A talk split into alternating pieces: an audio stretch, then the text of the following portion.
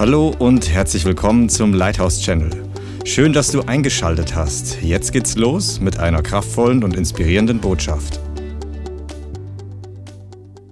Gott ist gut. Er möchte uns heute durch sein Wort stärken und zurüsten. Und das Wort geht heute über deine geistlichen Kämpfe, dass du die identifizieren ähm, solltest und sollen könntest oder können sollst, damit du gewinnen kannst. Amen. Ich werde einfach vorher beten. Heiliger Geist, ich danke dir für dein Wort. Ich danke dir für jeden Einzelnen, der heute hier ist. Ich danke dir für jeden einzelnen Zuschauer.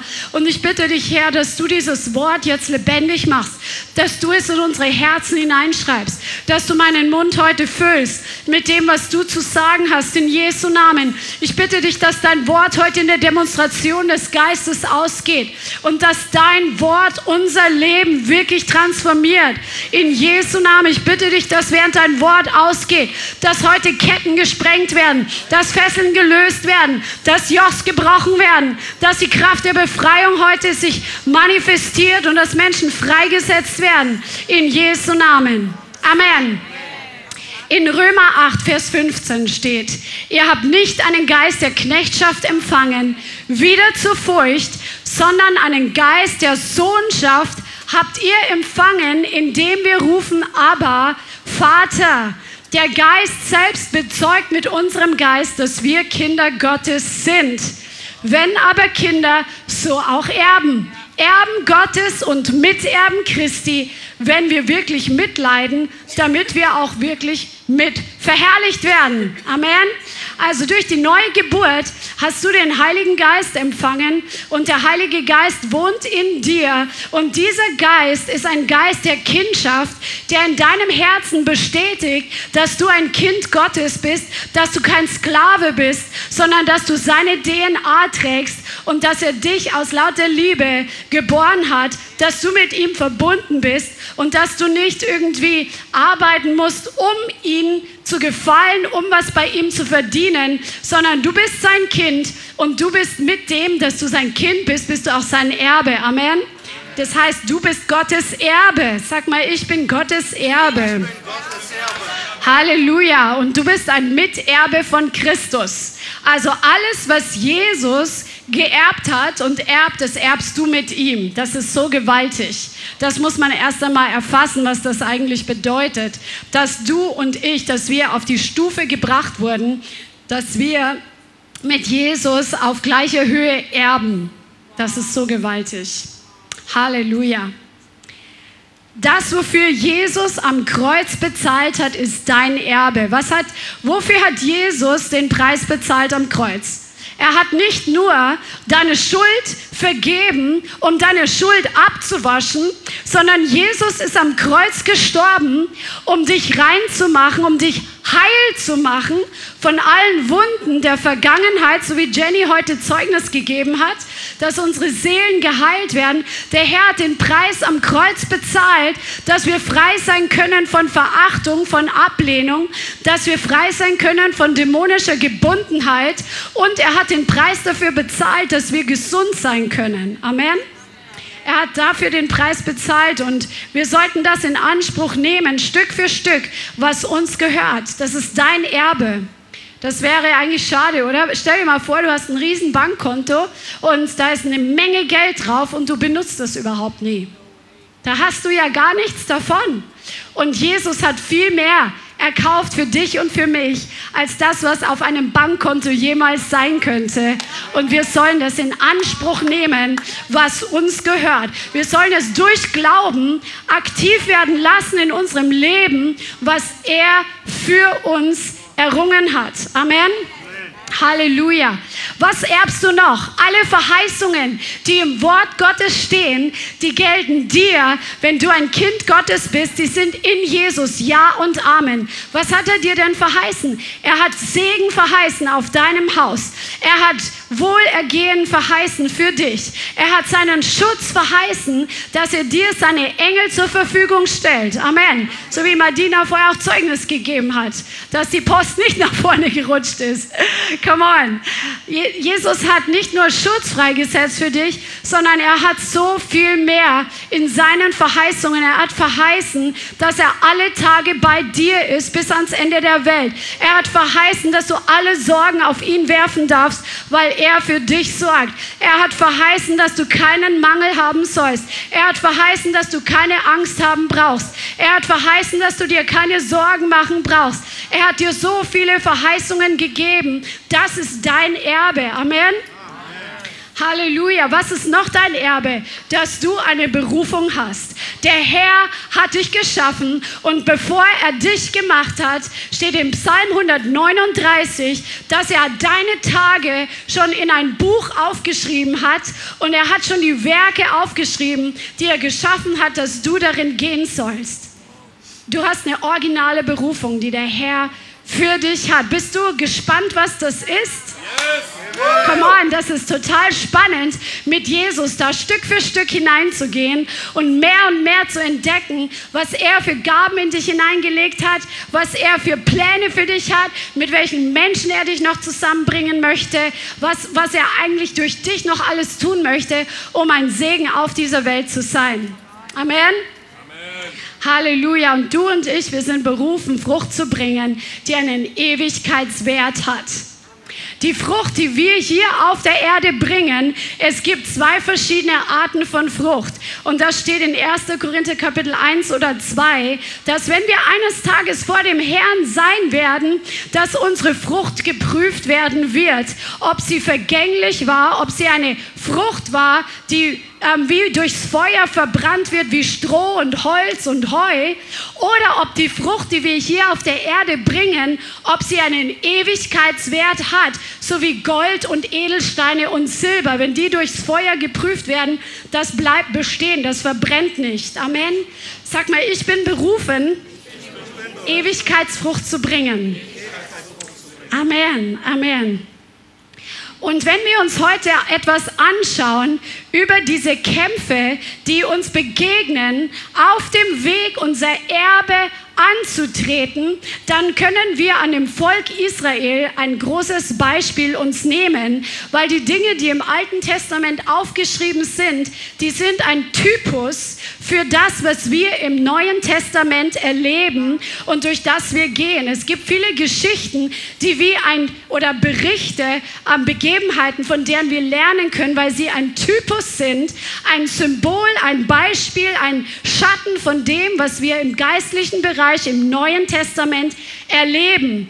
Gott hat seinem Volk Israel ein Land gegeben. Er hat gesagt, ihr seid hier in Ägypten, ihr seid hier in der Gefangenschaft, ihr seid hier in der Knechtschaft, aber ich habe für euch ein verheißenes Land und ich werde euch aus der Gefangenschaft führen und ich werde euch in das neue Land führen, was ich euch zum Erbe gegeben habe. Das hat er mit Abraham damals schon einen Bund gemacht, der sich fort gesetzt hat und für das Volk Israel vorbereitet war in einer Zeit, wo sie in Ägypten, in Gefangenschaft, in Knechtschaft waren. Und das ist das Vorbild, von dem wir heute lernen werden. Das Volk Israel wurde aus der Hand Pharaos erlöst. Warum? Damit sie Gott in der Wüste begegnen. Jesus hat dich aus der Welt erlöst, aus der Knechtschaft der Sünde, damit du Gott begegnen kannst. Amen. Als nächstes, der nächste Schritt ist, was Gott gesagt hat. Er möchte sein Volk aus der Knechtschaft führen, damit sie ihm in der Wüste dienen sollen. Gott hat dich aus der Welt herausgeholt, aus der Sünde herausgeholt, damit du Gott dienen sollst. Amen. Halleluja. Er hat dich aus der Knechtschaft der Welt geholt, damit du von ihm hören kannst. Der Herr hat dich berufen, seine Stimme zu hören. Und wenn du das noch mehr praktisch lernen möchtest, dann sei am Freitag beim Zoom-Meeting dabei. Kleine Werbeeinblendung. Dort werden wir das ganz praktisch üben. Amen.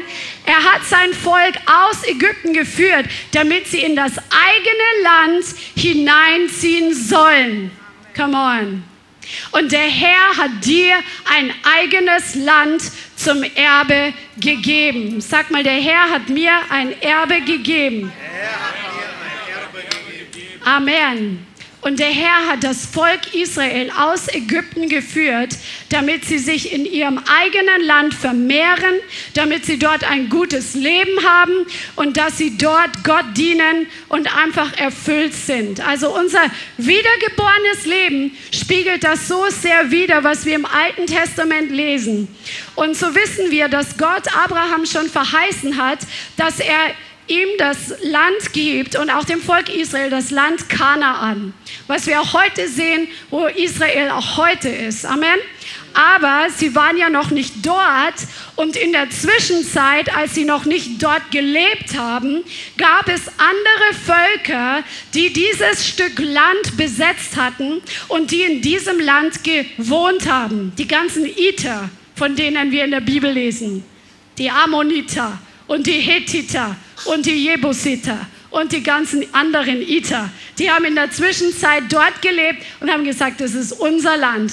Aber Gott, Jahwe hat gesagt, das ist das Land, was meinem Volk gehört. Und ich werde euch dorthin führen und ich werde euch lernen, wie man Kämpfe führt, damit ihr das Land einnehmt, was euch gehört. Amen. Das heißt, das Erbe, was Gott für dich hat, das musst du erst erkämpfen. Warum? Weil der Feind es nicht einfach so hergibt. Es gehört dir rechtmäßig. Du hast quasi schon wie von einem Haus, hast du schon, oder von einem Auto, du hast den Autobrief, den Kfz-Brief. Das heißt, das Auto gehört dir. Aber wenn das Auto noch nicht da ist, dann muss es erstmal herkommen, ja? Genauso mit dem Haus, genauso mit dem Land. Gott hat ihnen rechtmäßig das Land verheißen, aber unrechtmäßig in Gottes Augen waren erstmal und für das Volk Israel waren erstmal die ganzen Völker dort, die der Herr gesagt hat, dass er sie vor ihnen vertreiben wird, aber sie mussten aktiv mitmachen. Gott hat nicht einen Wirbelsturm geschickt und die ganzen Feinde weggefegt, damit das Volk Israel da jetzt einfach mal so reinspazieren kann. Und das ist ein Bild für das, was unser Leben ähm, ausmacht mit dem Herrn, dass wir Stück für Stück das verheißene Land, was uns gehört, dass wir es einnehmen. Amen. Und das bedeutet Kämpfe, das bedeutet Widerstände. Und der Herr aber hat seinem Volk verheißen, dass er sie lehrt, diese Kämpfe zu kämpfen, dass er mit ihnen sein wird, um die Feinde zu vertreiben. Amen. Und genauso ist der Herr mit dir, um deine Feinde zu vertreiben, zum Beispiel für deine Berufung. Wenn du, sagen wir mal, du bist berufen, ähm, äh, sagen wir mal, ähm, in großen Mengen, den großen Mengen das Evangelium zu predigen, aber du hast gerade überhaupt noch gar keine Connections, du hast noch keine Finanzen, du hast noch voll mit Einschüchterung zu kämpfen, wenn du irgendwie nur dran denkst, das Mikrofon in der Hand zu halten, aber diese Verheißung ist schon mal da. Ja, dann gilt es erstmal hineinzugehen, dass du Stück für Stück frei wirst von Einschüchterung, dass du Stück für Stück wirklich das einnimmst, was Gott dir gehört, äh, was Gott dir gegeben hat, dass du Finanzen wirklich dafür Glauben hast, dass du es bekommst, was du brauchst, dass du dafür betest, dass die Connections hervorkommen und in der Zwischenzeit wirklich vorwärts gehst und wächst und Geduld hast, bis es da ist, was der Herr für dich vorbereitet hat. Amen. Es ist immer ein Zusammenarbeiten mit dem Herrn. Und der Feind, der ist immer da, um zu töten, zu attackieren und zu stehlen. Und so werden wir einfach ein Stück uns anschauen. Ihr seid alle sehr von der Hitze erschlagen. Man merkt schon, dass, also wenn einer Mühe hat zuzuhören, ihr dürft ruhig aufstehen. Das irritiert mich gar nicht. Dann seid ihr vielleicht ein bisschen mehr wach, ähm, um zuzuhören. Und erfrischt euch, trinkt genug, dann könnt ihr euch besser konzentrieren. Amen. Wir werden uns heute ein Land, äh, einen Feind anschauen der im Volk Israel vorgekommen ist und der immer wieder Thema war. Ein Volk, das Widerstand geleistet hat und das richtig, richtig übel war. Und dieses Volk, das sind die Amalekiter. Und das wollen wir uns heute anschauen, was das mit uns zu tun hat und was das für, ein, für eine Macht war, die Israel immer wieder entgegengestanden ist an verschiedenen Stellen in der Bibel waren die Amalekiter Thema und ähm, haben böse Dinge getan, um, um das Volk Israel zu schaden. Und das ist, was der Feind immer tun möchte, töten, verderben und uns beklauen. Das ist immer das Wesen des Teufels. Das kannst du wissen. Lass uns mal 2. Mose anschauen, Kapitel 17. 2. Mose Kapitel 17 und wir lesen ab Vers 8. Die Situation ist folgende. Das Volk Israel war gerade ausgezogen, sie waren gerade durchs Rote Meer gezogen. Der Feind war im, im, also die Ägypter sind im Roten Meer ertrunken und sie waren auf dem Weg ins verheißene Land. Und hier steht in 2. Mose Kapitel 17 ab Vers 8. Danach kam Amalek, also das Volk der Amalekiter, und kämpfte in Rephidim gegen Israel. Und Mose sagte zu Josua, wähle uns Männer aus und zieh aus, kämpfe gegen Amalek. Morgen will ich mich auf den Gipfel des Hügels stellen mit dem Stab Gottes in meiner Hand. Da tat Josua, wie Mose ihm gesagt hatte, um gegen Amalek zu kämpfen.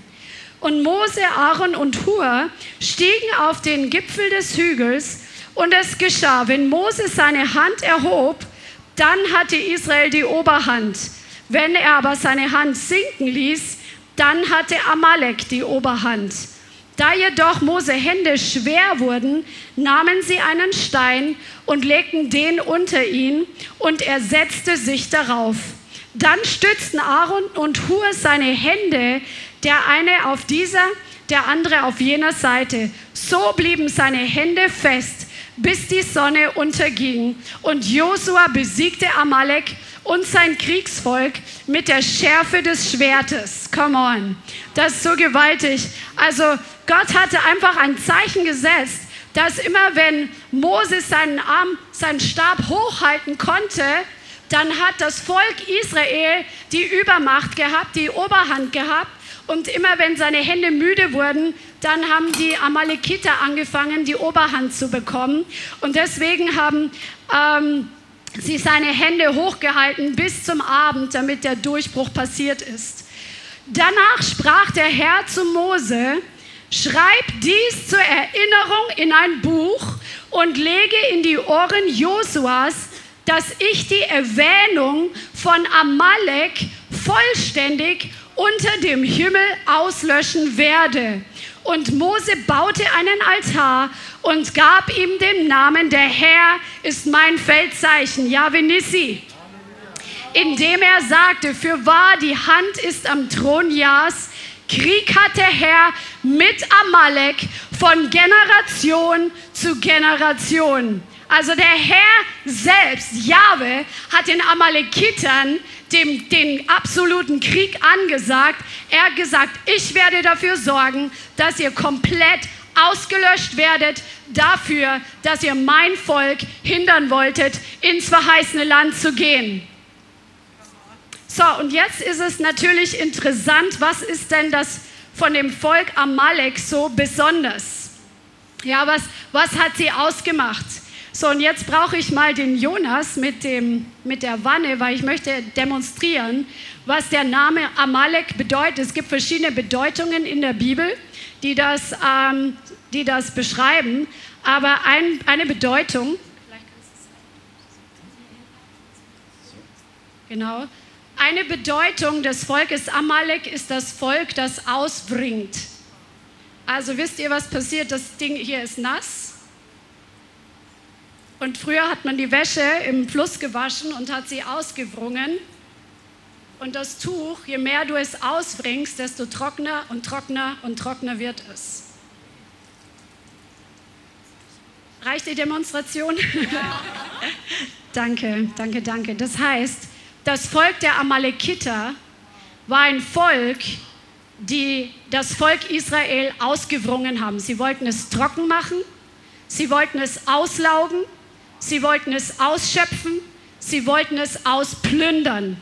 An verschiedenen Stellen in der Bibel wirst du sehen, dass die Amalekiter immer wieder alles Mögliche ausgeplündert haben und dass sie genau in Momenten gekommen sind, wo das Volk müde war, wo sie erschöpft waren, wo sie gerade einfach Strapazen hinter sich hatten.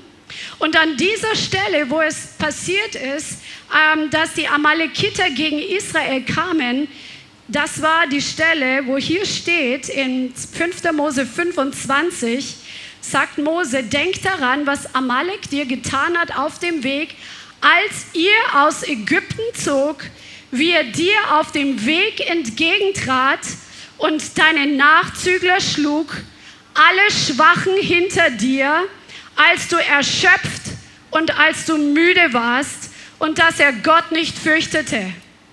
Und wenn der Herr, dein Gott, dir Ruhe verschafft hat vor allen deinen Feinden ringsum in dem Land, das der Herr, dein Gott, dir als Erbteil gibt, es in Besitz zu nehmen, dann sollst du die Erwähnung Amaleks unter dem Himmel auslöschen. Vergiss es nicht. Also die Amalekiter, die waren richtig fies. Die waren gerade durch das Rote Meer durchgezogen und dann gab es von der riesigen Menschenmenge von Hunderten, von Tausenden Israeliten, die da ausgezogen sind, gab es ein paar Schwache, ein paar Erschöpfte, die hinten dran waren und genau die haben die Amalekiter angegriffen, als sie erschöpft waren. Und wie wir wissen, das steht einfach für die geistliche Dimension. Es gibt einfach Situationen, wo der Feind oder bestimmte Spirits, die uns angreifen, genau in dem Punkt, wo wir schwach sind, genau in einer Zeit, wo wir müde sind, in einer Zeit, wo wir erschöpft sind, in einer Zeit, wo wir vielleicht gerade irgendwelche Kämpfe hinter uns haben da kommt der Feind und will uns fertig machen. Und du wirst heute Strategien bekommen, wie diese Art von Attacken zu überwinden ist. Weil wir haben alle mal damit zu tun. Amen? Möchtest du das lernen? Amen. Halleluja. Das ist gut. Dann werden wir uns jetzt anschauen, wie diese Art von Feinden zu überwinden ist. Und guck mal an, wie Mose dieses Volk in dieser Schlacht überwunden hat, seine Arme wurden müde. Sie wurden schwer. Sie wurden erschöpft. Und sie haben sich gegenseitig geholfen. Sie haben sich gegenseitig gestärkt, bis der Sieg zum Durchbruch gekommen ist. Das ist ein Schlüssel. Wir brauchen uns gegenseitig. Wenn der eine erschöpft ist, wenn der eine angegriffen ist, wenn der eine müde ist, dass wir füreinander einstehen, dass wir füreinander beten, dass wir uns füreinander da sind und uns gegenseitig helfen, auch ganz praktisch. Sag mal, praktische Hilfe, ist sehr geistlich. Amen. Und jetzt gucken wir zu einer anderen Situation, wo dieses Volk, der Ausbringer und der Plünderer, wo sie wieder aufgetreten sind. Und zwar in 1 Samuel Kapitel 15. 1 Samuel Kapitel 15. Und wir wissen, dass Saul der erste König war, den Israel hatte. Und Saul hatte in der Zwischenzeit von seiner Einsetzung zum König bis zu dem Zeitpunkt, wo wir jetzt die Geschichte lesen, hatte er schon verschiedene Kämpfe gekämpft das steht im Kapitel 14, Vers ähm, 47. Der Herr hat ihm seine Feinde gegeben. Gott hat ihm Sieg gegeben über Moab, über die ähm, Edomiter, Ammoniter, die Könige von Zoba und gegen Philister. Also Gott hat ihm wirklich Sieg gegeben und hat sein Königtum wirklich bestätigt. Und jetzt lesen wir das, was hier passiert ist. 1 Samuel 15, Vers 1. Samuel sagt zu Saul, der Herr hat mich gesandt, um dich zum König über sein Volk, über Israel zu sein. Also das ist der Samuel, der Prophet, kommt zum König und spricht im Namen Gottes zum König Saul. So höre nun auf die Stimme der Worte des Herrn. So spricht der Herr der Herrscherin. Ich habe bedacht, was Amalek Israel angetan, wie es sich ihm in den Weg gestellt hat, als Israel aus Ägypten heraufzog.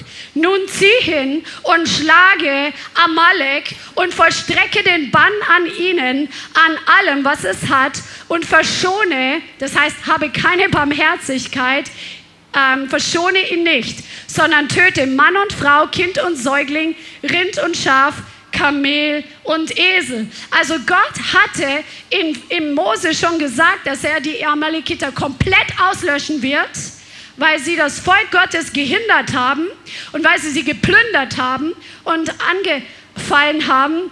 Und Gott sagt hier zu Saul, dass er diesen Auftrag, was Gott damals aufschreiben hat lassen, dass er berufen ist, diesen Auftrag auszuführen, das Volk der Amalekite komplett auszulöschen, dass es keinen einzigen mehr von ihnen gibt. Und natürlich im Neuen Testament, wir töten keine Menschen, sondern das muss man immer noch mal dazu sagen, dass da keine Verdrehungen stattfinden. Im Neuen Testament, das ist ein Bild für die geistlichen Kämpfe, die wir heutzutage führen. Übergib dem Feind keinen Millimeter Raum in deinem Leben. Hab keine Barmherzigkeit mit dem Teufel, der dein Leben verheert, sondern rotte ihn komplett aus. Sag mal komplett aus deinem Leben. Amen. Keine Barmherzigkeit, no sympathy for the devil. Amen. Nein. Keine Barmherzigkeit mit dem Teufel. Keine Kompromisse mit Sünde.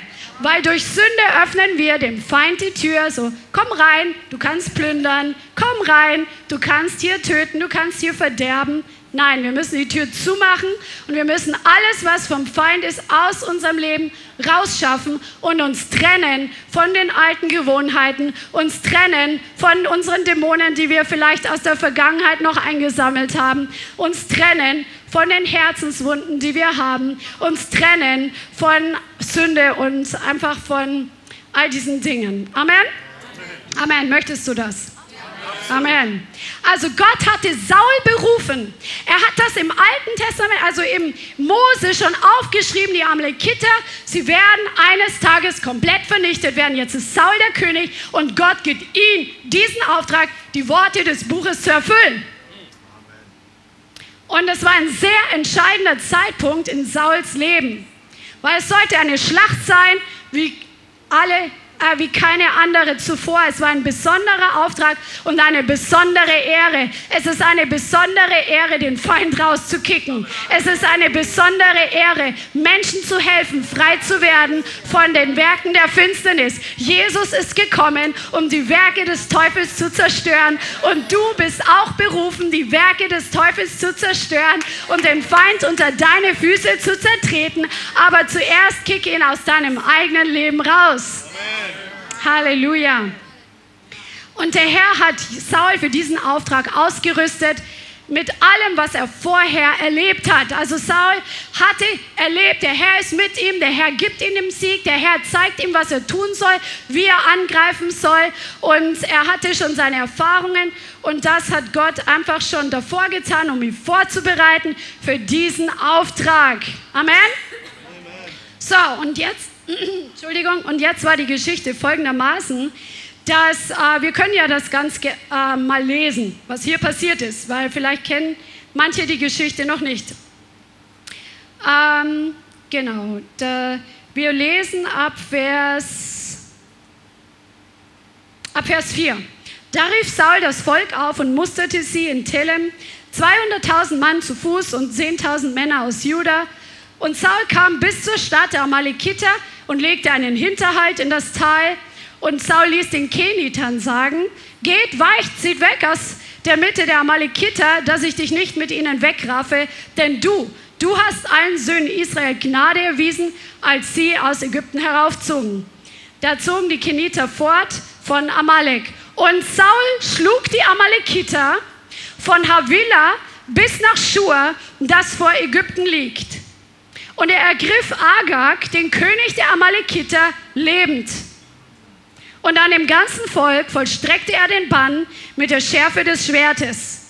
Aber Saul und das Volk verschonten Agag, also den König, und die besten Schafe und Rinder und die Tiere vom zweiten Wurf und die Lämmer und alles, was wertvoll war, daran wollten sie nicht den Bann vollstrecken. Alles Vieh aber, das verachtet und schwächlich war, daran vollstreckten sie den Bann. So, das war nicht der Auftrag gewesen. Gott hatte ihm ganz klar den Propheten geschickt und ihm ganz klar gesagt, was zu tun ist und was zu lassen ist. Und er hat angefangen, das Werk Gottes zu tun, aber er hat es nicht genau getan, wie Gott gesagt hat. Schlecht, genau. Da geschah das Wort des Herrn zu Samuel. Es reut mich, dass ich Saul zum König gemacht hat, habe, denn er hat sich von mir abgewandt und hat meine Worte nicht ausgeführt. Da entbrannte dem Samuel der Zorn und er schrie zu dem Herrn die ganze Nacht. Und am frühen Morgen machte Samuel sich auf, um Saul zu begegnen. Und so weiter.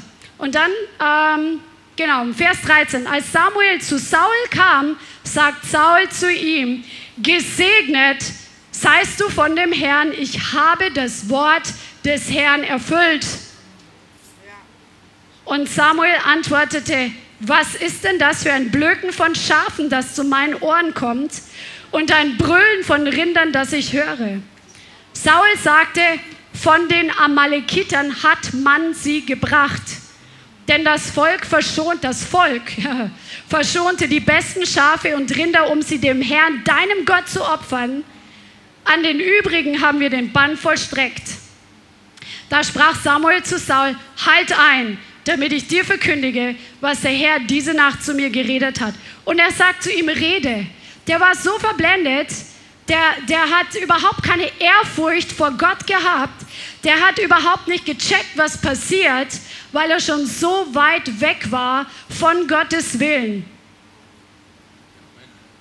Und Samuel sprach, wurdest du nicht, als du gering in deinen Augen warst, das Oberhaupt der Stämme Israels?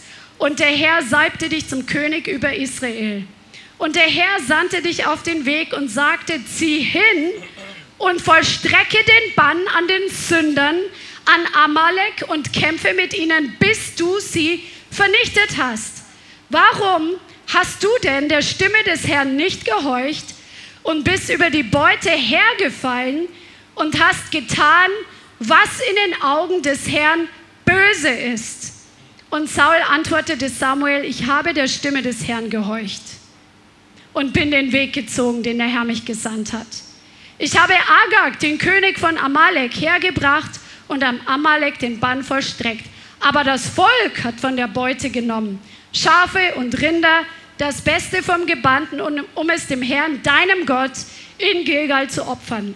Samuel aber sprach, hat der Herr so viel Lust an Brandopfern und Schlachtopfern wie daran, dass man, der, dass man der Stimme des Herrn gehorcht. Siehe, gehorchen ist besser als Schlachtopfer. Aufmerken besser als das Fett der Widder. Denn Widerspenstigkeit ist eine Sünde wie Wahrsagerei und Widerstreben ist wie Abgötterei und Götzendienst. Weil du das Wort des Herrn verworfen hast, so hat auch er dich verworfen, dass du nicht mehr König sein sollst. Und jetzt ähm, sagt er, oh ja, ich habe gesündigt und ich habe deine Worte übertreten und jetzt kehr doch mit mir um. Aber die Buße war nicht echt, sondern die Buße war, weil er die Konsequenz gesehen hat und gehört hat, was Gott gesagt hat, dass er nicht mehr König sein wird. Und das, ähm, das sagt dann der Herr danach auch durch Samuel, dass er einen anderen zum König salben wird an seiner Stelle, weil er nicht auf Gott gehört hat. Warum war Saul so weit weg von Gott? Warum hat Saul die volle Überzeugung gehabt, dass er den Willen Gottes getan hat, obwohl er die Sprache verstanden hat, was Samuel ihm gesagt hat? Warum war er so? Er wir schauen uns mal ein paar Charakterzüge an, warum er die Amalekiter nicht komplett vernichtet hat, was sein Charakter war, was uns nicht siegreich macht gegen den Feind. Wir müssen, wenn wir dem Herrn gehorchen, wenn wir siegreich sein wollen, dann müssen wir im Gehorsam Gott gegenüber sein. Dann ist es wichtig, dass wir hören, was der Herr sagt und es tun und es nicht mit unseren eigenen Wünschen vermischen, und uns nicht durch Menschen abbringen lassen, den Willen des Herrn zu tun, uns nicht einschüchtern lassen. Amen. Aber da gibt es mehrere Faktoren. Warum war Saul so? Saul war stolz auf seine Siege, die der Herr ihm bisher gegeben hatte. Am Anfang war er komplett, hatte er voll die Minderwertigkeitskomplexe. Das können wir uns nachher nochmal anschauen. Und, und dann später hat er gesehen, dass der Herr mit ihm ist, dass der Herr ihm Siege gibt. Und das ist so, es ist so ein Selbstläufer geworden. Und er hat angefangen, Ehre für sich zu nehmen und gleichzeitig sich von der Abhängigkeit von dem Reden Gottes zu entfernen. Und er war unabhängig von Gott. Er hatte, du siehst ja hier an dieser Stelle, er sagt mehrmals, um dem Herrn, deinem Gott Samuel zu opfern. Er hatte keine eigene Beziehung mit Jahwe. Er hatte keine persönliche Beziehung. Es war der Gott des Propheten. Er war unabhängig von Gott. Und wenn wir unabhängig von Gott werden und unsere eigenen Pläne machen, unsere eigenen Wege gehen, nach unserem eigenen Gutdünken einfach Dinge tun, auch in seinem Reich tun, ohne mit dem Herrn in dieser engen Connection zu sein, werden wir abdriften und es wird auch Stolz sich in unserem Herzen aufbauen und Herzenshärtigkeit. Das wird uns keinen Sieg geben. Er wurde durch seine Siege vermessen. Das sehen wir an einer anderen Stelle, die wir uns gleich noch anschauen. Aber lasst uns mal den Werdegang von Saul mal kurz anschauen, weil wir kommen ja nachher noch, wie wir diese Plünderer und diese Auslauger und Erschöpfer, wie wir sie überwinden. In 1 Samuel 9,2 steht drin, dass Saul jung und stattlich war. Er war ein Kopf größer als das ganze Volk und er war ein richtig ähm, ja, gut aussehender junger Mann. Und er, dann wird er berufen und der Prophet salbt ihn und er, er wundert sich, weil er sagt, bin ich nicht aus einem der kleinsten Stämme Israels, er war vom Stamm Benjamin, meine Sippe ist die geringste unter allen Sippen. Also er war voll auf das, was äußerlich ähm, zu sehen war, war er fixiert und er hatte kein Bewusstsein seiner göttlichen Identität. Und das ist so ein wichtiger Schlüssel für dich und mich heutzutage im Neuen Testament, dass wir unsere Identität kennen.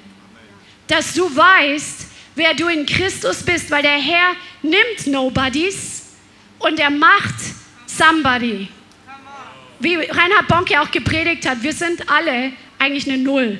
Aber wenn Gott die Nummer eins ist dann, und er stellt sich vor uns, dann sind wir schon zehn. Die Predigt, die müsst ihr euch echt anschauen, die ist so gut. Also Gott sucht einfach diese Nobodies in der Gesellschaft, um wirklich, wenn er die Nummer eins ist, dann ist es egal, woher du kommst, ist es egal, welche Schulbildung du hast, ist es egal, was deine Verwandtschaft über dich sagt, ist es egal, was deine, dein Track Record war von Versagen? Wenn der Herr die Nummer eins in deinem Leben ist und du seine Identität annimmst, dann macht er etwas aus dir, was kein Mensch jemals aus dir machen könnte, was du selber niemals hervorbringen könntest. Amen. Aber das hat Saul gefehlt.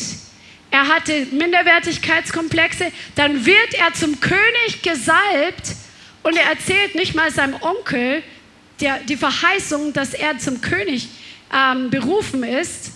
Dann wird das ganze Volk Israel versammelt, weil sie wollten ja unbedingt einen König haben. Und dann wird gelost, so wie die es früher gemacht haben. Das war dann sozusagen die manifestierte Stimme Gottes in diesen Losen. Haben sie die ganzen Sippen, die ganzen Stämme antreten lassen und es ist Saul. Und dann suchen sie Saul für seine eigene Einsetzung zum König, der Bescheid wusste und er hat sich versteckt. Er hat sich versteckt. So gering war sein Selbstbewusstsein. Dann war es so, dass er zum König ernannt wird.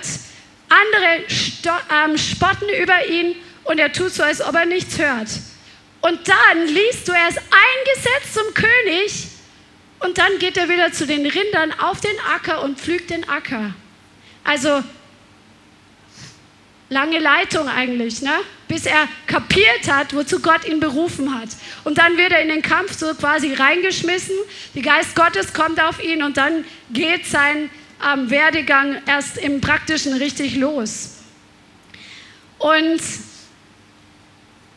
in 1 Samuel 15 war schon eine Situation, wo Samuel ihn daran erinnert, aus, welchem, aus welcher Ge Geringheit Gott ihn herausgeholt hat und ihn zum König eingesetzt hat und Saul Sieg gegeben hat und Sa Saul einfach trotzdem keine Identität in seiner Berufung gefunden hat, was Gott ihm gegeben hat. Er hat es nicht innerlich nachvollziehen können. Es wäre der beste Grund und Boden gewesen, zu Gott zu kommen, der ihn, den Geringen, auserwählt. Dass er berührt gewesen wäre, gesagt hätte, wow, Gott hat mich erwählt, oh, ich brauche diesen Gott, der mich erwählt hat, dass er einfach, dass er ganz nah bei mir ist, damit ich einfach durch ihn und mit ihm zusammen diese große Aufgabe, König zu sein und zu regieren, erfülle. Aber es war bei weitem nicht so. In 1 Samuel 15, Vers 17 sehen wir, dass Samuel zu ihm spricht und er sagt, wurdest du nicht, als du gering in deinen Augen warst, das Oberhaupt der Stämme Israels? Und der Herr salbte dich zum König über Israel. Und der Herr sandte dich auf den Weg und sagte, zieh hin und vollstrecke den Bann an allem, ah, vollstrecke den Bann an den Sündern, an Amalek und kämpfe mit ihnen, bis du sie vernichtet hast. Also Samuel wundert sich, dass er so vermessen geworden ist und dass er so eine Einstellung entwickelt hat, ich habe es ja irgendwie verdient, eine Ausnahme zu machen. Ich bin ja schon so weit gekommen mit meinen Erfolgen. Er schiebt die Schuld auf das Volk, er hat Ausreden und so weiter und so fort. Und Gott hatte ihn davor schon eine riesige rote Ampel, hat er ihm schon gegeben gehabt denn es war eine andere Schlacht im, An, im Anmarsch. Im Kapitel 13, da haben sich die Philister versammelt. Das Volk hat angefangen, sich zu verstecken und er hat einfach den Bereich, den Gott ihm gegeben hat, übertreten und hat angefangen zu opfern. Und da hat Samuel schon zu ihm gesagt, weil er einfach geopfert hat, was die Aufgabe des Propheten gewesen wäre. Gerade jetzt hätte der Herr dein Königtum über Israel für immer bestätigt. Nun aber wird dein Königtum nicht bestehen. Also Gott hat ihm die Warnlampe auf dunkelrot gemacht und er hat zwei Kapitel später, hat er dadurch keine Gottesfurcht bekommen. Er hat dadurch überhaupt nichts gelernt. Er ist da überhaupt nicht demütig geworden. Arthur, könntest du bitte aufhören, die Leute abzulenken? Ja? Und er hat einfach, er hat nicht daraus gelernt.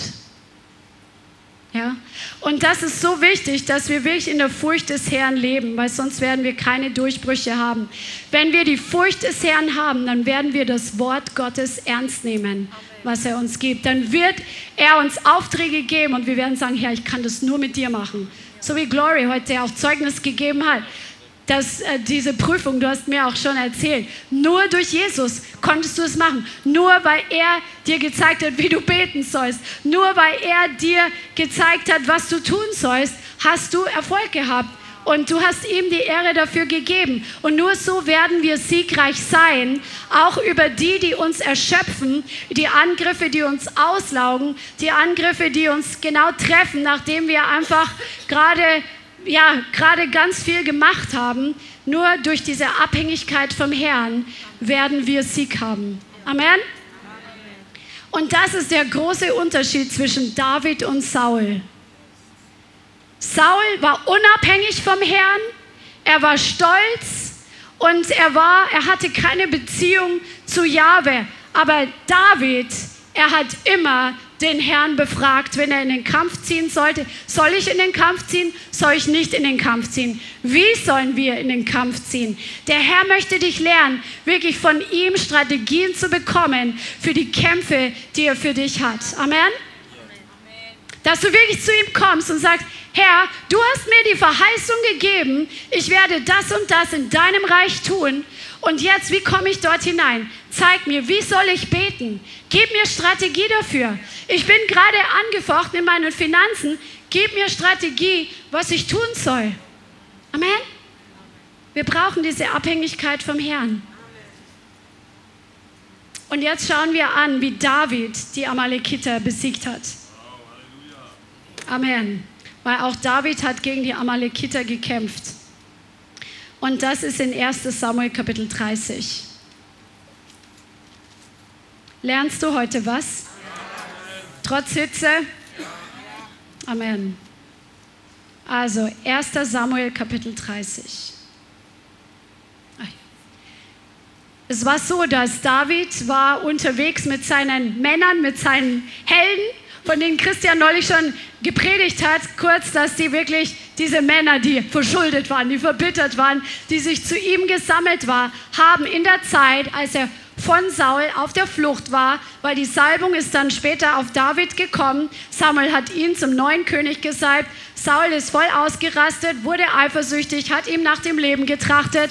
David musste fliehen um sein Leben. Um ihn haben sich lauter verbitterte und verschuldete äh, Männer gesammelt, die er zu Helden gemacht hat, weil er selber ein Held war. Come on und aus dieser Beziehung zum Herrn heraus. Und David war unterwegs ähm, zu kämpfen und dann kommt er nach dem Kämpfen, also ermüdet und erschöpft zurück.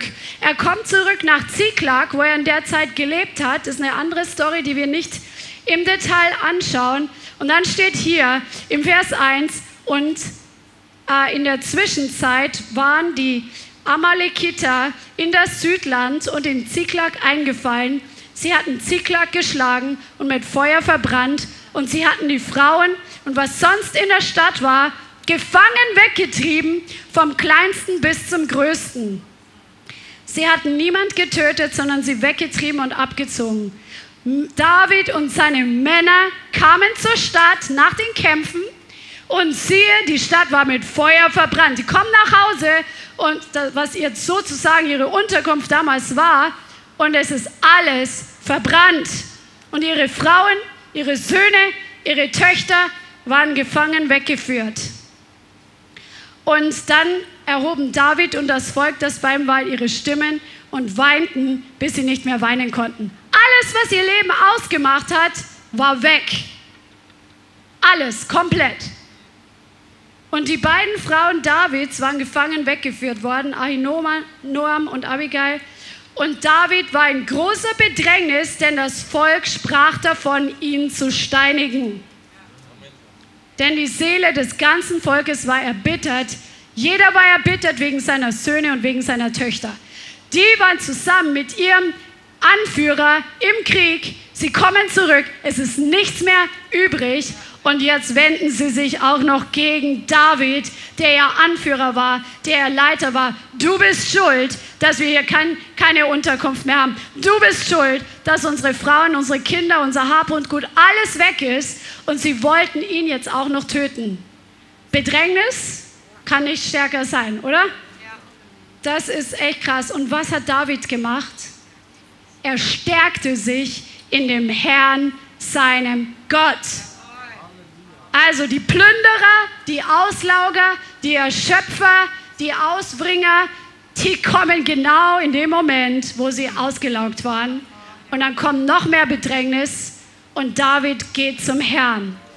Egal in welche Situation du kommst, egal wie groß die Bedrängnis ist, egal wie stark der Kampf ist, in dem du stehst, ob du eine Lösung gerade hast oder nicht, Stärke dich in dem Herrn, deinem Gott. Geh zu deinem Gott, der dich geschaffen hat, der dich berufen hat, der einen Plan mit deinem Leben hat und der immer einen Weg machen kann, wo vorher kein Weg da war. Amen.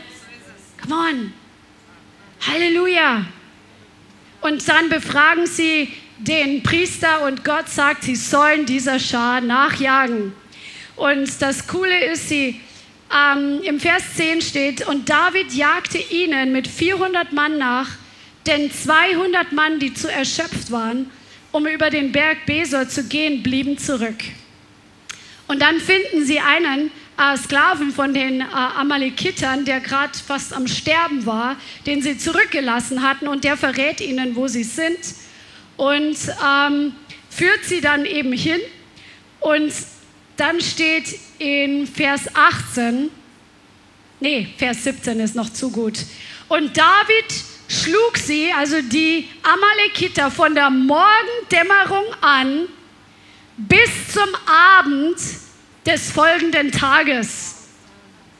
Zwei Tage haben die ohne Unterlass gekämpft. Also David, der war ganz schön on fire. Aber ich glaube, dass Gott ihn auch übernatürliche Kraft gegeben hat, weil die waren ja gerade vom Kämpfen erschöpft. Es sind ja schon einige zurückgeblieben, weil sie nicht mehr konnten. Und Gott hat ihnen Kraft gegeben, weil David sich vorher beim Herrn gestärkt hat. Und wenn du in einer Situation gerade bist, wo du sagst, ich kann gerade nicht mehr, ich bin gerade vom Kämpfen erschöpft, ich bin gerade von den Widerständen, von den Umständen oder von den Angriffen erschöpft, dann geh zum Herrn und stärke dich bei dem Herrn und du wirst auch erleben Situationen, wo der Herr dir eine neue Kraft gibt, wo er dir übernatürliche Kraft gibt, wenn es etwas ist, was unausweichlich vor dir ist, die du Dinge, die du zeitlich nicht verschieben kannst. Gott wird dir diese Kraft geben. Amen. Und David war nicht allein, es waren welche mit ihm. Und David befreite alles, sag mal alles, was die Amalekiter genommen hatten. Auch seine beiden Frauen befreite David.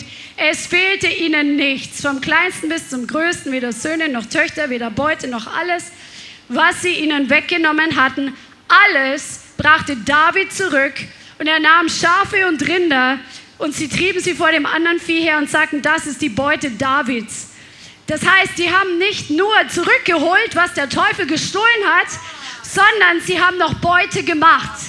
Komm an, die haben so viel Beute gemacht, dass sie nachher in die verschiedenen Städte in Israel diese Beute hingeschickt haben als Geschenke. Und sie haben so viel Beute gemacht, dass sie denen, die erschöpft waren, mit denen die Beute geteilt haben, weil sie in der Zwischenzeit beim Gepäck gewacht hatten. Die haben auch ihre Aufgabe gemacht. Come on. Es gibt für alles eine Zeit und Gott hat ihnen Sieg gegeben über die Amalekiter. Halleluja. Come on. Also David war abhängig von Jahwe, er befragte den Herrn und bezüglich wichtiger Entscheidungen, er stärkte sich in Gott und David war demütig im Vergleich zu Saul. Demut ist ein mächtiger Schlüssel zum Sieg. Wie war das? Unser, dieser Monat ist für uns der Monat der Demut. Amen. Halleluja. Und er war gehorsam. Gehorsam ist dein Schlüssel zum Sieg, wenn du angegriffen wirst, wenn du erschöpft und ermattet bist, dass du gehorsam bist. Gehorsam dem Wort Gottes gegenüber und gehorsam, wenn er speziell zu dir spricht, in Bezug auf deine Situation. Gehorsam ist dein Schlüssel zum Sieg. Amen. Amen. Halleluja. Und jetzt sehen wir, noch eine Sache, die hat mich total überrascht. Weil die Amalekiter waren noch nicht komplett ausgerottet zu diesem Zeitpunkt. In 1. Chronik Kapitel 3, glaube ich, steht drin, da, äh, Kapitel 4, dass die Söhne Simeon den Rest, müsst ihr nicht aufschlagen, den Rest der Entronnenen von Amalek, ähm, sie also vernichtet haben. 1. Chronik 4, Vers 42. Das haben die Söhne Simeon später erledigt, so dass sich das Wort Gottes erfüllt hat. Aber es gab noch einen Nachkommen des Königs Agag. Der Agagiter, den Samuel später dann erschlagen hat, weil Saul es nicht getan hat, den er als Siegestrophäe behalten hat, wo Gott gesagt hat, er soll den Bann vollstrecken. Er hat ihn nicht erschlagen, das hat dann Samuel für Saul erledigt. Aber dieser Agag, der hatte einen Nachkommen, der später im Buch Esther auftaucht. Nämlich der böse Haman, der Antisemit, der das Volk Israel hasste wie die Pest. Und Mordechai, der Cousin von Esther, der sie großgezogen hat, weil sie keine Eltern mehr hatte, er hat sich geweigert, sich vor dem Agagiter zu beugen und der hat sofort einen Plan geschmiedet, um das ganze Volk Israel zu vernichten. Und er hat das ja erschlichen, also sehr listig, dieses Gesetz dem König untergeschoben das, äh, und gesagt, äh, lass uns doch mal hier so ein Gesetz machen, dass dieses Volk, ja, die sind böse, die weigern sich, dem König da zu dienen und sie haben ihren eigenen Gott. Äh, lass uns die doch alle vernichten an einem Tag und sie ausplündern, sie ausrauben. Und wie ihr die Geschichte kennt von Esther, Esther war zu dieser Zeit Königin. Lasst uns mal Esther Kapitel 4 aufschlagen, weil hier bekommst du auch einige Schlüssel, wie du diese, diesen Feind, der dich auslaugen und erschöpfen möchte, überwinden kannst. Esther Kapitel 4, Vers 14. Ähm, oder wir lesen ab Vers 13. Es war so, dass dieser Befehl ausgegangen ist und die ganze Burg Susa und das ganze Land hatte diese, ähm, neue, dieses neue Gesetz oder diesen Auftrag eben vom König mitgeteilt bekommen, dass das Volk Israel eben vernichtet werden soll in dem ganzen Königreich. Und Esther hat gar nichts mitbekommen. Sie war zur Königin äh, berufen in dieser Zeit. Und ihr Onkel teilt ihr mit, was hier ähm, im Gange ist. Und hier steht, und Mordechai ließ der Esther antworten, weil sie, ach so, genau, lass uns ähm, ab Vers 9 lesen. Und Hattach aber kam und teilte Esther die Worte Mordechais mit. Da sagte Esther zu Hattach und trug ihm auf für Mordechai, alle Knechte des Königs und das Volk der Provinzen des Königs wissen, dass für jeden Mann oder Frau, der zum König in den inneren Hof hineingeht ohne dass er gerufen worden ist, ein Gesetz gilt, nämlich ihn zu töten, es sei denn, dass der König ihm das goldene Zepter entgegenreicht. Dann darf er am Leben bleiben. Ich aber, ich bin schon seit 30 Tagen nicht mehr gerufen worden, zum König hineinzukommen. Also Mordechai schlägt vor, dass sie zum König geht und dass sie Fürbitte tut vor dem König für ihr Volk und dass sie eintritt, dass dieses Gesetz irgendwie verändert wird. Amen. Und sie sagt, geht nicht, ich bin schon lange nicht mehr beim König gewesen und mir droht der Tod. Und Mordechai ließ Esther antworten, bilde dir nicht ein, du könntest dich mit deinem Leben im Haus des Königs allein von allen Juden in Sicherheit bringen. Denn wenn du zu diesem Zeitpunkt wirklich schweigst, so wird Befreiung und Rettung für die Juden von einem anderen Ort her erstehen. Du aber und das Haus deines Vaters, ihr werdet umkommen. Und wer erkennt, ob du nicht gerade für einen Zeitpunkt wie diesen zur Königswürde gelangt bist? Und dieser Satz, der schlägt bei Esther ein wie eine Bombe in ihrem Herzen.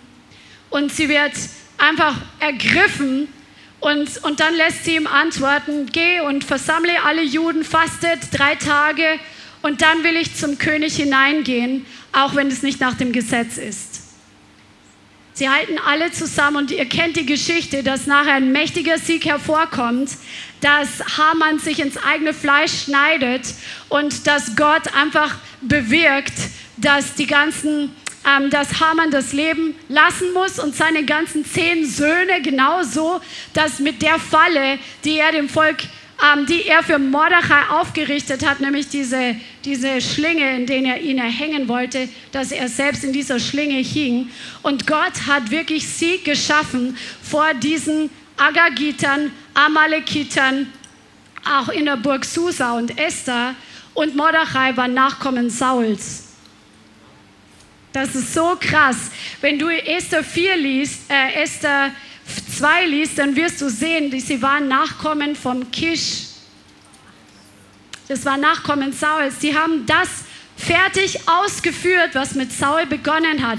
Aber Esther hat erkannt, dass sie für eine Zeit wie diese berufen ist. Sie hat ihre Identität erkannt und ergriffen und sie war bereit, ihr ganzes Leben hinzulegen.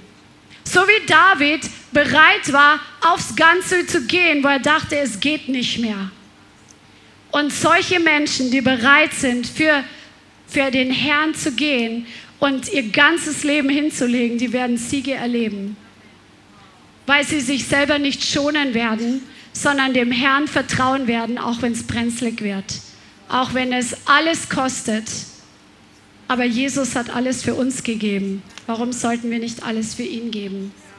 Und wir werden seine Siege sehen, wenn wir bereit sind, alles zu geben. Amen.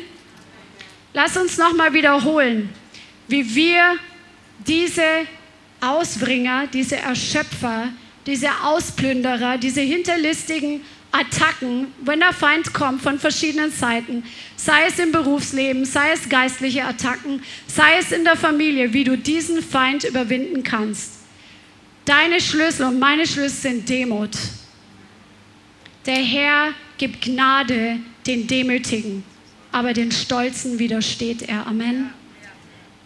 Gehorsam, dass wir das tun, was Gott uns zeigt, dass wir tun sollen und dass wir in seinem Wort leben.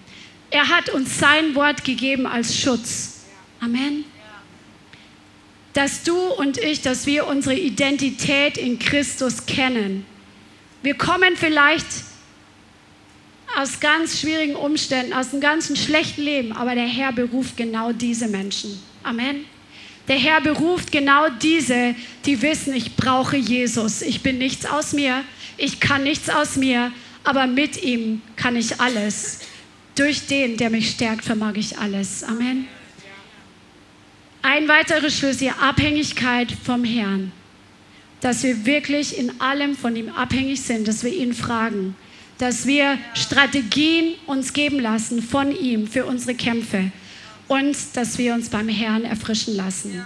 Und wenn du erschöpft und müde bist, dann möchte der Herr dich auch heute Abend hier an diesem Ort erfrischen und dich erquicken. Amen. Und diejenigen, die sich vollkommen hingeben und die sich nicht selber zu schade sind, so wie Esther und David, die werden große Siege erleben. Und das musst du entscheiden für dein Leben, ob du den ganzen Weg mit Jesus gehst und du sagst, ich bin bereit, alles für ihn hinzugeben. Amen. Amen. Halleluja. Lass uns einfach jetzt zum Herrn gehen. Ich glaube, der Herr möchte einfach Erfrischung heute ausgießen. Und er möchte uns dienen, er möchte uns begegnen, er möchte Menschen heute freisetzen von, von Dämonen, freisetzen von Krankheiten, freisetzen von Bindungen, freisetzen von Süchten. Der Herr möchte heute wirken. Auch online wird es gleich eine Möglichkeit geben, dass du dich einklingst. Halleluja. Preis dem Herrn. Danke, Jesus. Und wenn du irgendwie an einem Punkt überführt worden bist heute von dieser Predigt, dass du irgendwie merkst, hey, ich war unabhängig, ich habe meine eigenen Dinge gemacht, ähm, ich, hab, ich war einfach auf meinem eigenen Weg unterwegs, dann komm zum Herrn und kehr um. Der, der Weg ist frei für dich. Das Blut Jesu ist da für Halleluja. dich. Vielen Dank fürs Zuhören. Wir hoffen, die Botschaft hat dich inspiriert und weitergebracht. Diese und noch mehr Botschaften findest du auch als Livestream auf unserem YouTube-Channel, zusammen mit Live-Worship und vielen bewegenden Zeugnissen. Wir würden uns freuen, wenn du auch mal in unserem Gottesdienst vorbeischaust. Alle Infos dazu findest du auf unserer Webseite, auf Facebook oder Instagram. Links dazu findest du in der Beschreibung. Schreib uns gerne dein Zeugnis oder dein Gebetsanliegen unter info at lighthouse.center. Tschüss und bis zum nächsten Mal.